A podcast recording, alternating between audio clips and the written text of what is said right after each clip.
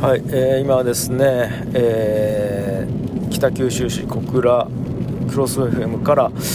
えー福岡市の自宅に向かって車を走らせております。時刻は16時41分でございますと。あのーちょっとね今日は2本撮りをしてるんですよ。あの多分これの直前に上げたやつ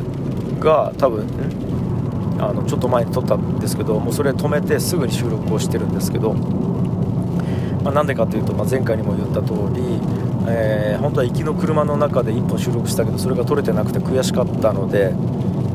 でもう帰り2本撮りしようと思って今撮ってますと、はいでまあ、それはいいんですけど、あのーちょっと奥さんと話してたらちょっと今度の土曜日に行きたいとこあるんやけどって言われて「お何?」って言ったら佐賀県の武雄市っていうところがあるんですけどそこに梅干しを自分でその作れるワークショップがやってるからそこに行きたいと。で梅ジュースとかもできるから、えー、虎之助も連れて一緒に行きたいんよって言われたんであいいよということで家族3人で行ってきましたと。でそのワークショップやられてるのが農家さんなんですね。えっ、と楽しい農家お百姓さんやったかな？3えお百姓かな？3あったかどうかちょっとあれちょっと記憶曖昧なんですけど。でお百姓の百姓の100はその数字の100の漢字ですよね。100っていう漢字で姓があの笑うっていう100回笑うって書いてお百姓っていうところがあるんですけどまあその農家さんで。でそこに行ってきたんですね、うん、で、えーバーってこう山をバー登っていったらそこにあるんですけど、あのーまあ、梅を作ってるんですよ。でその梅の畑みたいなところの中に、えー一角があってでそこに屋根があって、え机があってで椅子があってでまあお店みたいな感じにもなっていてそこで、えーまあ、その日はちょっとやってなかったんですけどカフェみたいになっていて料理も食べられるしコーヒーも飲めるみたいな。でお土産も買って帰れますよみたいな感じの、まあ、農家さんで。でまず行ってうわーいい感じですねってなって。でじゃあ梅の、えーとジュースと今から梅干しを作っていくんで、えー、と今日はこれのこの梅を使いますって言って梅を持ってきてくれたんですけども多分皆さんもそうだと思うし僕が想像してた梅っていうのがあの青い梅なんですね。青というか緑というかまあ緑か。あの梅酒に使ってるあの梅を想像してたんですけど出てきた梅っていうのが黄色いんですね。であこれ梅なんですねって言ったら実は皆さんが普段、えー、と想像してる梅っていうのって、えー、と木から落ちてない状態で人間がプチプチこう収穫していったものなんだと。で今から使う梅っていうものは、えー、ともう自然と木からポトッと地面に落ちた梅なんだと。で実は、えー、とちょうど完熟あ完熟した状態の梅ってこういう色なんですよっていうのを教えてもらって、まあ、まずそこから知らないのでえーっていうところから始まって。で今から作っていくんですけども、えージュースとその梅干し、えー今日まず準備をしてもらって、まあ塩とか砂糖とかにつけてもらいます。とでこれが実際飲める食べれるってなるのは1年後ですって言われてまずそこでえーってなったんですね。え1年かかるんかいってなってあマジっすかってなったんですよ、うん、僕さそんな前情報も全く知らずに行ってたのでうわーってなって。もうなんか僕的には本当にもう浅漬けぐらいの感じで浅漬けのちょっとこうなんかこう何？しっかりやるみたいな感じのイメージだったんでまあもう、まあ、23日とは言わないですけど、まあ、23週間とかまあまあ最悪1ヶ月ぐらいあれば飲んだり食べたりできるだろうと思ってたんですけど1年かかるというので、まあ、まあマジかと思ったんですけど、まあ、それでも、まあせっかく来たんで、うんやろうということで。で作ったんですね。で本当にあのーなんか袋みたいなそのプラスチックの袋があってそれに梅をバーってこう、まあ、洗って拭いた梅を入れていってでそれに塩をバーって入れてあとお酒をちょちょっと入れたらもうこれで完成って言われてあとはこれを定期的にこう、まあ、振るというかそのあの、えー毎日2週間ぐらいやらないといけないですけども朝とこう夜にこう混ぜるみたいなことをやるだけでもう梅干しができるんですって言われてえこんな感じなんすかってなってめっちゃシンプルなんですね。でジュースの方も本当に砂糖入れて酢入れてあとはもうこうかぶせていくだけ。あの定期的に。こうやったらともできますみたいな感じで言われてえー、これだけなんですねみたいな感じになってそうなんですよ実はってなって。ただまあ最初の2週間ぐらいは毎日やらないといけないですねっていう話をされてまあ大変と思うけどまあやるしかないかみたいな感じなんですけどなんかねでもこれよくよく考えるとめっちゃいいなって思ったんですよ。これ何がいいかっていうと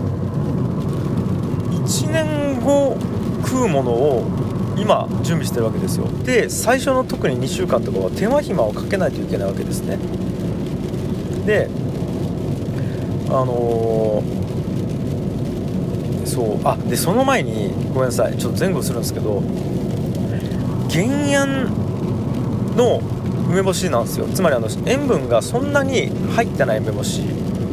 なんですね。だからつまりあのまあ、体にいいんですよ。塩分が。高すぎないから、うん、であの体にいいんですよということで言われたんですけどなんかね減塩梅干しって普通にスーパーとかコンビニとかに売ってると思うんですけども実はあれと全然違うんですと。で普段市販されてる減塩の梅干しっていうのってあれ実は普通に1回たっぷり塩を入れて作った後に減らしてるんですと言われてああそうなんですかと。でそれに比べて今から今日皆さんが作ってもらうやつって最初から塩を少なめにしてるんで実は減塩も全く作り方違うんですって言われてでなんで、えーと、そのさっき言ったスーパーで売られてる減塩みたいなものってそういう1回塩でやってその後で抜くみたいなことやらないといけないかっていうとあのまず使ってる梅っていうのがさっきも言った通りあり完熟してるやつじゃなくてまだちょっと未完熟のものなんですね。なのであの毒素がちょっと入ってたり渋みとか苦みがあったりするらしいんですよ。でそれを、えーと抜いたりするために多めに塩を入れないといけないらしいんですよ。じゃあなんで完熟したやつを使わないかというとこれがねすぐに傷むので移動したりする時にあのまあえっ、ー、と完熟だとやっぱ取り扱いがしづらいというのとやっぱシミとかが入るらしいんですよ。ちょっと黒ずんだりとか。で商品としてはやっぱちょっと見た目が悪いのでというのもあって、えー、やっぱこうまだ売れてないやつを使うらしいんですよね。まずそこでへーってなってで一旦そのたっぷり入れたやつを、えー、作った後に水につけてその塩を抜いていくっていう作業やるとなんで水につけるからやっぱ傷みやすくなるらしいんですよね。ただ、えーと、傷みやすくなった梅をどうやって傷まないでスーパーとかに置くかというとここでまたちょっと保存料とかあとは色が変わるから着色着色料とかを入れていかないといけないということなるのでまたちょっと添加物を入れないといけないと。だから普通の減塩の方法でやると実はやっぱちょっとこう体に悪いと。し味も落ちてるし栄養素も落ちてる。っていうことなんであの実は今から皆さんが作る減塩の梅干しってもう本当にここでしか作れないんですよみたいな感じで言われて。でもまあもうそこでもう結構心持ってかれるているわけですよ。えー、すげえってなって。それ作りたい食べたいってなってるんですよね、うん、っていう。で、えー、食べるのが1年後じゃないですか。もうねこれやっぱねすごいなってまず思ったんですけどこれ何がすごいかって1年間その梅干しに僕は思いを馳せ続ける時期があるわけです。よこれすごいなと思ってなんかこうまあちょっと想像してほしいんですけど1年間つけて食べたものをもう絶対うまいんですこれ。でこれもううまいと思わないといけないようなもう仕組みになってるの分かりますかね？あのこれうまくないとかってとても言えないんですよ。1年間頑張ってこう本当にね手塩にかけて育てたもうまさに塩なんであれなんですけど手塩にかけて育てた梅がもうまずくあってはならないんですよ。でこれってもうなんかもうバイアスが自然とかかってる状態になるんですね。もうこれもういいとか悪いとかじゃなくてあの洗脳でも何でもなくて僕はあの人間ってそもそも味だけで食ってなくて思い入れとかあのあ思い出とか思い入れとかそのストーリーとかなんかそういうもので認識をしていると僕は思っているので、うん、絶対うまいんですよ。はい。もうなんか自分で頑張って作った料理がうまいのと同じで自分で頑張ってつけた梅干しってまずいわけないんですよ。だから自然と必然的に自然とうまいものが出来上がる形になってるし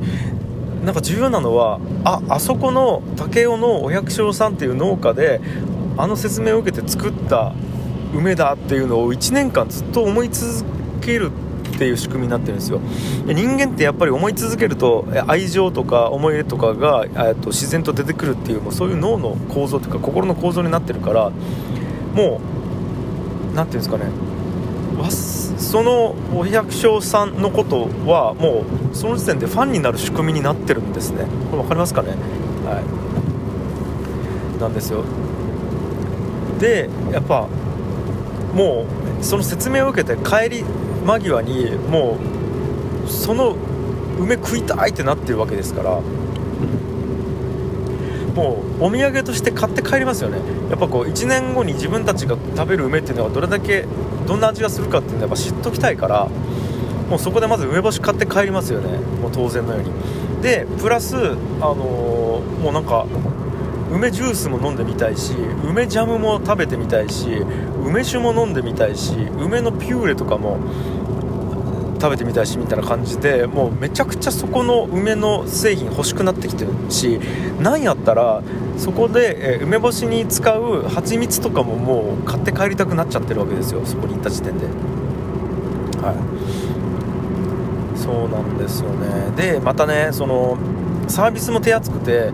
実際じゃあ今から1年間家でやってもらうわけなんですけども何かちょっとあのあれこれ色がおかしいなとかなんか変なガスが出てきたなとか泡が出てきたなって思ったらもう遠慮なくインスタとかで写真付きで連絡してくださいと。そうするともう私全部教えますからみたいな形でもうとなんかねまたそのおばちゃんがいいんですよなんか。おばちゃんがねなんかニコニコしながら梅の話をするんですけどなんか語り口がめちゃくちゃ熱くてマジでこれいい体にいいものを美味しく食べてもらいたいなっていう気持ちがもうなんか語り口から伝わるみたいなおばちゃんでなんかその熱量もとても良くて。でねなんか極めつけは最後あの帰る時に「また来年も来てね」って言うんですよ。なんか「あそうそうよね」なんか来年も来たくなるよねって感じなんですよね。でなんかね実際話聞くと、まあ、新規のお客さんよりもやっぱリピーターがめちゃくちゃ多いらしくてだから1回そこでつけるともう来年も来たくなってるらしいんですね。でそういう感じでどんどんどんどんこう広まっていったらしいんですけどそのお店っていうかその農家さんが。で僕はあのなんかちょっと興味がやっぱ湧いちゃったので後で調べたんですねサイトを見て。そうするとサイトにバーンっていきなりトップページに書いてあったのがあの今までいろんなお店とかにその委託販売みたいなものをうちの商品やってたんですけどもそれを全部撤退しますと。で今からはもう自社商品として、えーと、確か、通販もやってたのかな、うん、自分のとこから通販するか自分のとこのそのお店で置く以外は全部撤退しますと。なぜなら、えーと販えー、製えその収穫、え製造をあと販売に至るまでちゃんと自分たちが、えーと、納得形で出したいからなんでで委託販売とかするとそこでやっぱこう保存しないといけないからどうしても入れたくない保存料を入れないといけなかったりとかするのでもうそういうのやりたくないから全部責任を持って自分たちでやりますっていうことでもう全部こう撤退しますみたいなこと書いててあもうこれ理念というかなんか思いをちゃんと一気通貫してるなっていうのでとても何て言うんですかね愛情を感じたしこだわりを感じたしでそれに対してものすごくファンになったというかんかそういう体験をしたんですよね。で僕はやっぱりこう商売をするにあたりでも商売だけではないですね。もうもはやこれってそのものづくりクリエイティブだと思うんですけどもうんなんかこううんクリエイター魂をとても感じたんですよ。あもうおばあちゃんクリエイターなんやなと思って。なんかそこまで含めてあなんかとても梅干しを通じてこういい体験をさせてもらったなっていう。でこれってまあ多分普通に梅干し買うよりももちろん高い値段を出してるんですね。でしかもとても何ていうんですかね1年間っていう長い時間をかけるので時間も労力もかけてるんですけどもそれによっておそらくですけどこうとてもいい経験を得てでまたそれで行きたいって言ったらその、ね、消費者としてはまあ満足度が高いわけです。で実際高いお金を出してるからおそらくそのね農家さんの農家のおばちゃんもあのちゃんと商売として成り立ってるしそれで実際リピーター来てるということでウィンなわけですよ。だから本当に消費者側とその農家さん側がウィンウィンの関係で誰も損してない循環が行われてるなって思ってですねなんか本当に僕が商売したりとかものづくりをする上でこれを絶対に目指したいなって改めて思わせてもらったというなんかそういう体験ですね、はい、もしあのちょっと佐賀県の武雄市行ける方がいたらねあのぜひ行ってみてください、はい、僕はとてもいい経験をしたしあの今頑張ってあの梅をはい、つけてます。梅干しにしようと思って。はい。なんで楽しみですね1年後が、はい、あでもちろんですけどその買ってもらったあ買って帰ったおばちゃんが1年前につけた梅家でご飯と一緒に食べたんですけどもう当たり前ですけどめちゃくちゃうまかったんでもう普通に梅干しを買うだけでもおすすめですね。はい。っていう話でした。はい。